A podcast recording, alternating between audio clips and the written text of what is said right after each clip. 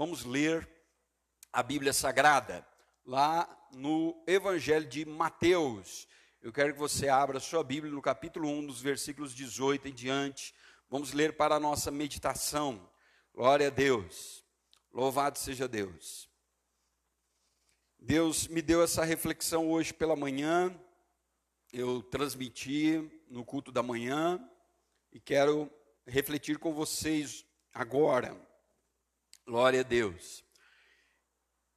Louvado seja Deus. Irmãos, acharam? Mateus capítulo 1, os versículos 14 em diante. Aliás, os versículos 18 em diante. Diz assim: O nascimento de Jesus Cristo foi assim. Maria, a sua mãe, estava comprometida para, casar com José. Mas antes de se unirem, ela se achou grávida pelo Espírito Santo. José, com quem Maria estava para casar, sendo um homem justo e não querendo envergonhá-la em público, resolveu deixá-la sem que ninguém soubesse. Enquanto ele refletia sobre isso, eis que lhe apareceu em sonho um anjo do Senhor, dizendo: José, filho de Davi, não tenha medo de receber Maria como esposa, porque o que nela foi gerado é do Espírito Santo. Ela dará a luz a um filho, e você porá nele o nome de Jesus, porque ele salvará o seu povo dos pecados deles. Ora, tudo isto aconteceu para se cumprir o que foi dito pelo profeta Isaías: Eis que a virgem conceberá e dará à luz a um filho, e ele será chamado pelo nome de Emanuel. Emanuel significa Deus conosco. Quando José despertou do sono, fez como o anjo do Senhor lhe havia ordenado e recebeu Maria por esposa. Porém, não teve relações com ela, enquanto ela não deu à luz a um filho, e a quem pôs o nome de Jesus. Amém? Glória a Deus. Feche seus olhos, vamos orar. Peça para que o Espírito Santo de Deus fale ao teu coração. Senhor Deus e maravilhoso Pai, te agradecemos por esse tempo que o Senhor tem nos dado de estarmos aqui, refletindo na tua palavra Pedimos ao Teu Espírito Santo, venha e falar conosco, fale aos nossos corações. Pedimos ao Teu Espírito Santo que nos ensine, nos é, avive a nossa fé, que nos encoraje. Pedimos ao Teu Espírito Santo que nos fortaleça através dessa palavra. Pedimos ao Teu Espírito Santo que nos dê a direção, ó Pai, que precisamos e necessitamos. Em o nome de Jesus, Senhor. Assim nós oramos e desde já te agradecemos. Amém. Graças a Deus. Louvado seja Deus. Pode sentar, irmãos. Glória a Jesus. Natal, né? E o Natal é uma festa cristã porque celebra o nascimento de Jesus. Muito embora o Natal tenha se transformado aí num consumismo muito grande, né? mas é, a essência do Natal está em comemorar o nascimento do Messias, do Cristo, daquele que veio nos salvar. João 3,16 diz: Porque Deus amou o mundo de tal maneira que deu o seu Filho unigênito, para que todo aquele que nele crê não pereça, mas tenha a vida eterna. O Natal começa no coração de Deus, o Natal começa no coração de Deus, ele se revela através de Jesus Cristo e ele tem que ter a sua obra completa na nossa vida. Amém, irmãos? Veja que coisa maravilhosa. Começa no coração de Deus, ele se revela em Cristo Jesus e se completa em mim, se completa em você e deve se completar na vida de todo aquele que crê. Amém? Não há uma data específica para dizer, ó, oh, Jesus nasceu no dia 25 de dezembro. Isso aí, né, ninguém pode comprovar isso. Mas nós comemoramos, isso que é o, o, interessante. Nós comemoramos, se bem que nós deveríamos comemorar isso diariamente, né? Como, se, como o dia das mães, né? Somente é, aquele dia é o dia das mães, não todo dia tem que ser o dia das mães. Nós devemos honrar a mãe, o pai, enfim. E com Cristo é a mesma coisa, mas existe essa data específica e isso é muito bom, porque as pessoas né, param para refletir a respeito disso, muito embora às vezes esqueçam até do aniversariante. Mas eu creio que a maioria das pessoas, sim, para para refletir um pouquinho a respeito disso. Né? O Natal já não é como era antigamente, né? não é mais como era antigamente, aquela, aquela festa fraterna, que as pessoas se preparavam, né? reunia a família. Hoje, ainda eu estava comentando que nós devemos ser pacificadores. Né? Hoje, muitas vezes as famílias estão destruídas. Quantos passaram o Natal aí longe dos filhos? Não porque os filhos estão longe, mas porque há rixas, há brigas. Né? É, é, o que a palavra de Deus em, nos, nos fala nos últimos dias: é pai contra filho, filho contra pai, irmão contra irmão.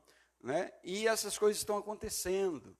Né? E nós que conhecemos a palavra de Deus, nós temos que ser pacificadores.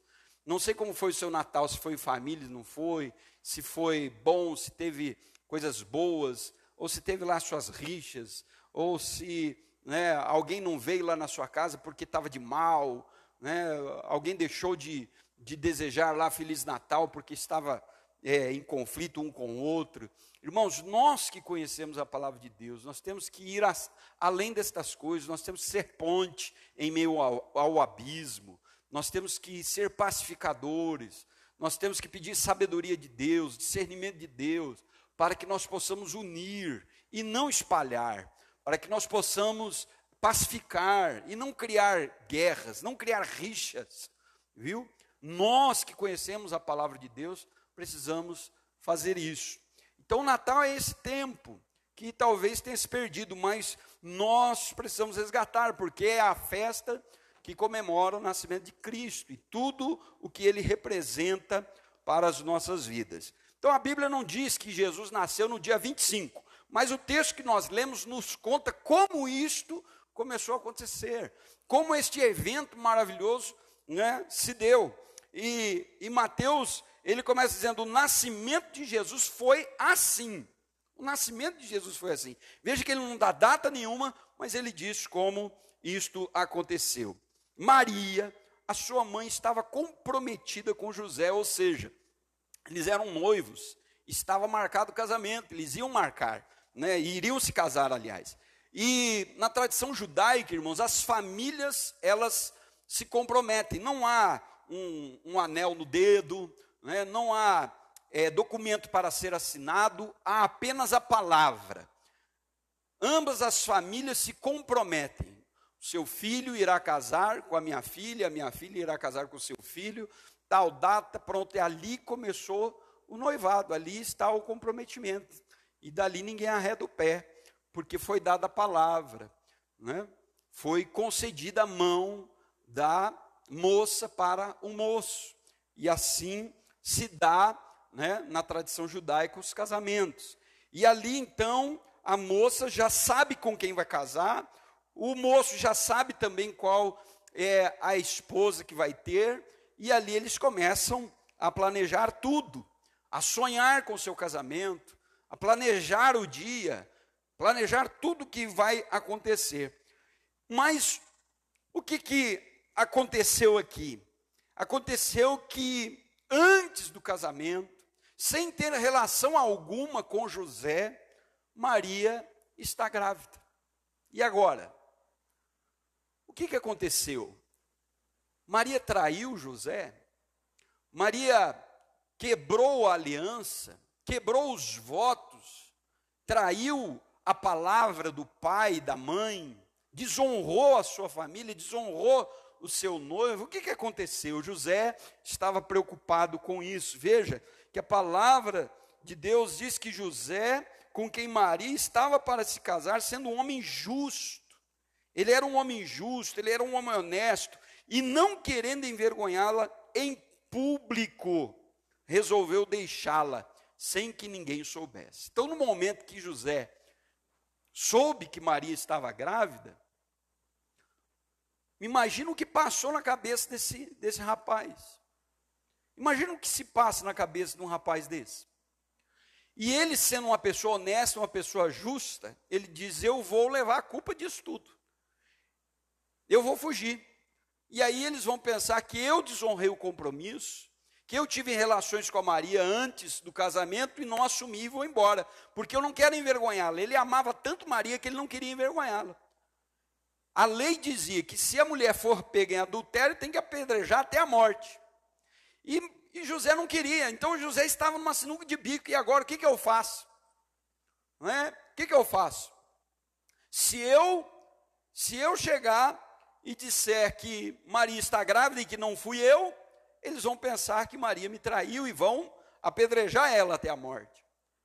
Se eu fugir, eu fico com a culpa. E ela não será culpada. Então ele estava com esses planejamentos aí na cabeça, e agora o que, eu vou fazer? E ele estava então querendo que a culpa ficasse toda com ele e não com Maria, que ela não fosse envergonhada em público, porque ele amava muito a Maria. Mas enquanto ele refletia sobre isso, a palavra de Deus diz que um anjo veio e disse para José: José, Maria está grávida pelo Espírito Santo. E veja que o, o anjo acalma José e diz: José, filho de Davi, não tenha medo, não tenha medo de receber Maria como esposa, porque o que nela está sendo gerado é do Espírito Santo. Ela dará a luz ao filho, você porá nele o nome de Jesus, porque ele salvará o seu povo do pecado deles. Que coisa interessante, irmãos, porque este mesmo anjo já tinha chegado para Maria. Né? Lá em Lucas, abra sua Bíblia comigo, lá em Lucas, no capítulo 1, no capítulo 1, dos versículos 30 ao 38, diz assim: olha. Lucas capítulo 1, dos versículos 30 ao 38, diz assim: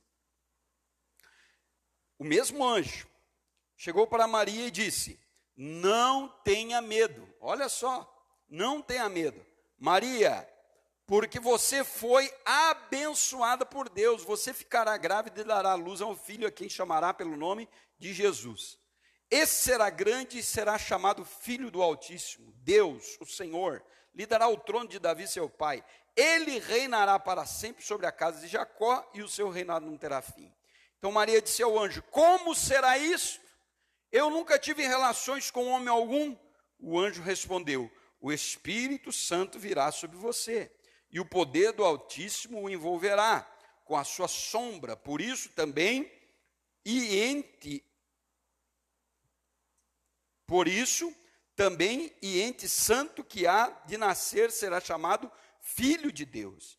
Isabel, sua parenta, igualmente está grávida, apesar da sua idade avançada, sendo este já do sexto mês de geração para aquela que dizia ser estéril, porque para Deus não há nada impossível. Então Maria disse: Aqui está a serva do Senhor, que aconteça em mim o que você falou. Então o anjo foi embora. Olha só, o anjo vai primeiro a Maria e apresenta o projeto de Deus para a vida dela. Aí Maria fica grávida, José fica sabendo, fica preocupado com aquilo, o que será que aconteceu? Maria está me inventando uma história, né? não pode ser isto. Mas o anjo vai lá e conversa com José também. E diga: não tenha medo por receber Maria como esposa. Veja, irmãos, que Deus não faz as coisas pela metade. Veja que Deus ele não cria confusão. Ele falou com Maria, apresentou o projeto de Deus para a vida da Maria e depois foi lá e apresentou o projeto de Deus para a vida de José e deles como um casal. Deus não faz confusão. Deus não é Deus de confusão. Deus falou com Maria, foi lá e falou com José também. Porque a obra que Deus tem para fazer é completa. Amém, irmãos? Ele faz tudo perfeitamente bem. Ele não faz confusão. Deus não é Deus de confusão. E aí o que, que acontece? Então, José, ele recebe a autoridade de Deus para ser o pai de Jesus. E recebe também essa responsabilidade. Veja que o anjo diz para ele: Você vai colocar o nome dele de Jesus. Você vai colocar. Não é Maria, você, você é o pai. Você é o chefe da casa, você deve fazer isso. Você terá a responsabilidade de educá-lo. Você terá a responsabilidade de guiá-lo. Então veja que Deus faz tudo perfeitamente bem. Mas o que eu quero nesta noite trazer para vocês é, refletirem é o versículo 22 do capítulo 1 de Mateus, que diz assim: Ora, tudo isto aconteceu para se cumprir o que foi dito pelo Senhor por meio do profeta. Amém, irmãos? Deus é um Deus de palavra. Deus não é Deus de mentiras. Deus, ele promete e ele cumpre. Não importa como ele vai fazer, o importante é que ele vai fazer para que a sua palavra se cumpra. Amém, irmãos? Então, tudo isto aconteceu para se cumprir o que foi dito pelo profeta. Que profeta? Profeta Isaías. Lá no capítulo 7, no versículo 14, o profeta Isaías já profetizava o nascimento de Cristo, dizendo assim: Olha, portanto, o Senhor mesmo lhe dará um sinal: eis que a virgem conceberá e dará luz a um filho e lhe chamará Emanuel. Amém? E aqui agora Mateus relata o cumprimento desta profecia. Amém, irmãos? Diga graças a Deus. O que, que eu quero refletir com vocês nesta noite? Irmãos, eu quero fazer uma pergunta. Deus pode, Deus pode cumprir os propósitos dele na através da sua vida. Deus pode cumprir as promessas dele através da sua vida. Veja, um casal, um casal que se planejou, estava tudo planejado, projeto, né? um, um, um casal de noivos, dia do casamento, José era marceneiro, quem sabe já estava fazendo lá os móveis, planejando a casa, arrumando a casa tudo bonitinha. Maria, quem sabe já estava fazendo o seu enxoval, né? convidou as amigas lá para o chá de panela. Né? Estava tudo pronto, tudo organizado. Onde vai ser a lua de mel? Né? Para onde nós vamos? Na lua de mel, como que vai ser os nossos primeiros dias de casado? Eu não sei você, mas Antes de eu casar, eu conversava com a pastora muito a respeito dessas coisas. Né? Como que nós vamos fazer? Como que vai ser na nossa casa? Né? Como que nós vamos, no que, que nós vamos investir o nosso dinheiro? Nós vamos comprar o quê? Né? Como que vai ser? Sabe, tudo, irmãos, todos sonhos, planejado, tudo, tudo organizadinho, e de repente acontece isso. De repente, chega um anjo e fala para Maria: Eu quero que você seja a mãe do, da pessoa que vai salvar o mundo. E aí o que, que Maria diz? Eis-me aqui, cumpra-se em mim a tua vontade. Amém, irmãos? Eis-me aqui, cumpra-se em mim a tua vontade. O que eu quero dizer com isso? Meus irmãos, nós precisamos fazer projetos que estejam alinhados com os projetos de Deus para a nossa vida. Estava tudo planejado entre José e Maria, mas eles resolveram se colocar à disposição de Deus. Os projetos deles agora ficou de lado, para que na vida deles pudesse se cumprir o projeto de Deus. Nós, irmãos, muitas vezes pensamos muito em nós. Muito no nosso projeto, de como que as coisas vão ser. Mas você já parou para se perguntar se os teus projetos estão alinhados com os projetos de Deus? Se Deus pode usar você como instrumento para que Ele cumpra a sua palavra? Uma coisa é certa, Deus vai cumprir a sua palavra, não importa se você se coloca à disposição dele ou não, mas ele quer usar você. Ele deseja usar você.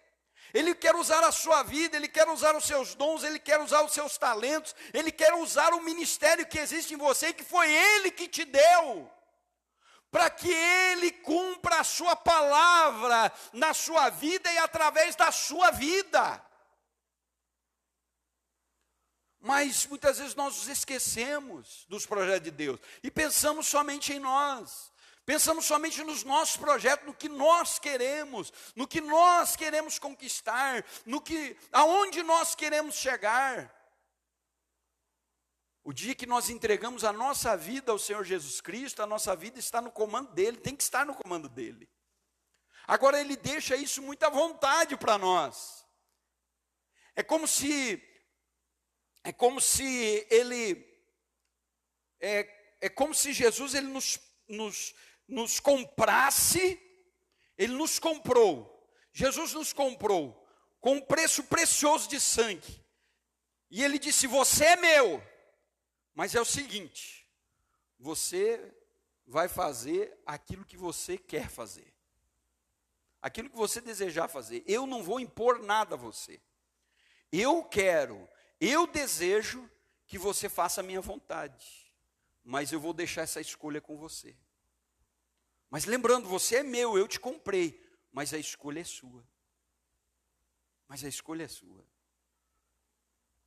Então, irmãos, nós entregamos a nossa vida a Jesus, Ele nos comprou com alto preço, mas nós podemos escolher viver os projetos de Deus para a nossa vida ou não. Nós podemos escolher cumprir com os propósitos de Deus na nossa vida ou não. Josué, quando reuniu o povo de Deus, o povo de Deus estava afastado dos caminhos de Deus. E ele reuniu o povo e ele disse: Olha, nós precisamos nos voltar para Deus.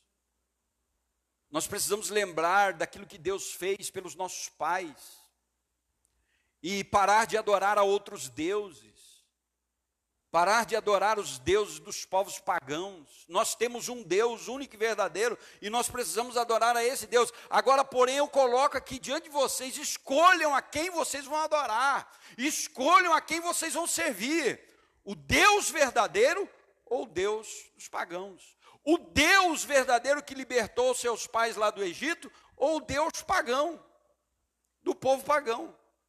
Decidam o que vocês vão fazer. Aí ele para e diz assim: Porém, eu e a minha casa serviremos ao Senhor. Amém, irmãos? Então é uma decisão, é uma decisão. Nós precisamos decidir se vamos deixar que Deus cumpra a sua vontade na nossa vida, nós precisamos decidir se vamos deixar que Deus cumpra com seus propósitos em nossas vidas e através das nossas vidas, nós precisamos decidir se vamos deixar Deus nos usar como instrumento para sermos abençoados e abençoar os outros. Amém? Maria e José deixaram seus projetos de lado e se colocaram à disposição de Deus para que eles pudessem então receber Jesus Cristo, aquele que viria mudar o mundo, aquele que viria salvar o mundo. E hoje estamos nós aqui, porque aquele casal decidiu fazer a vontade de Deus para a sua vida. Quando nós decidimos fazer a vontade de Deus para a nossa vida, não é só a nossa história que muda, é a história das pessoas em nossa volta muda também. A história de muitas pessoas pode mudar se você decidir ser um instrumento nas mãos de Deus. Amém, irmãos? Domingo que vem nós vamos começar o nosso projeto de vida. E eu quero que você reflita durante essa semana. O seu projeto, ele está alinhado com os projetos de Deus? O seu projeto está alinhado com os propósitos de Deus para a sua vida? Como que Deus pode usar você?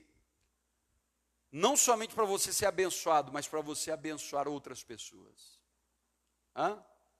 Deus pode usar você, Deus pode usar o que você tem, Deus pode usar o que você é para abençoar outras vidas.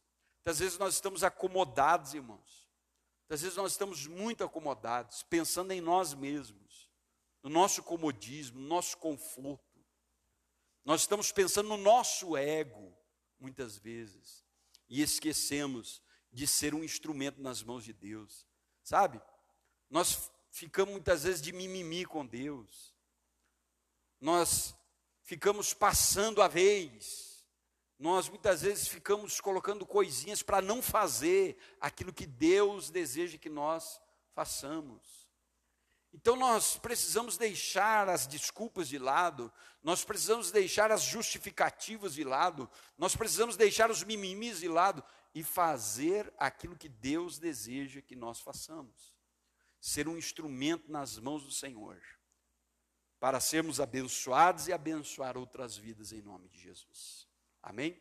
Eu quero orar com vocês. Eu quero orar com vocês a respeito disso agora. Glória a Deus. Nós vamos orar. E eu quero que você feche seus olhos aí onde você está. E eu quero que você reflita a respeito disso hoje. Comece a refletir a respeito do projeto de vida seu para o ano de 2022. Como que o Senhor pode te usar? O que, que você pode fazer para servir a Deus e, a, e servir os seus irmãos? O que, que você pode fazer que você ainda não fez para Deus? Como que você pode melhorar todas estas coisas na sua vida? Ora a Deus, irmãos, que nós possamos crescer nesse ano 2022, que possamos ir além nesse ano 2022 em nome de Jesus.